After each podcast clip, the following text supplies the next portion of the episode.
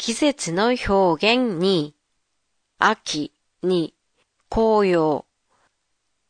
안녕하세요. 도쿄 타마시에 있는 한국어 교실 한교실입니다. 가을이 깊어지면 녹색이었던 나뭇잎들이 노란색, 빨간색, 오렌지색으로 바뀌기 시작하는데요. 이렇게 가을이 돼서 나뭇잎의 색이 바뀌는 것을 단풍, 고요이라고 해요. 그리고 고요, 스르는 단풍이 들다 라고 하지요. 한국어의 단풍은 고요 뿐만 아니라 모미지를 말할 때도 있어요. 예를 들면 단풍나무 하면 모미지노키라는 뜻이지요. 또한 일본어의 모미지가리를 단풍 구경, 단풍 놀이라고 해요. 단풍 구경의 구경은 겐부츠, 놀이는 아소비의 의미로 놀이가 들어간 단어들로는 벚꽃놀이, 오하나미, 불꽃놀이, 하나비 타이까이 등이 있어요.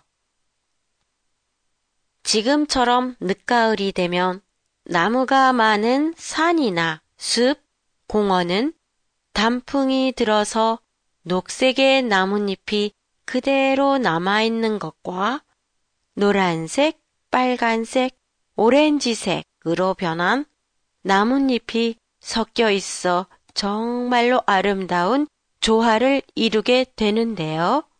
이처럼 녹색의 좀 어두운 색과 밝은 색이 함께 섞여 있어 아름다운 색의 조화를 나타낼 때 사용하는 표현이 울긋불긋 하다예요. 일본어로는 이로 도리도리의 뜻과 비슷하지요.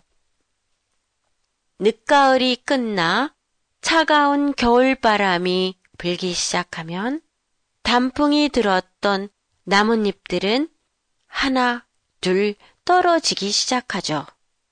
떨어지는 나뭇잎을 낙엽, 라크요이라고 하고 낙엽이 땅에 떨어지는 것을 낙엽이 떨어지다, 오치바가 오치르라고 표현해요.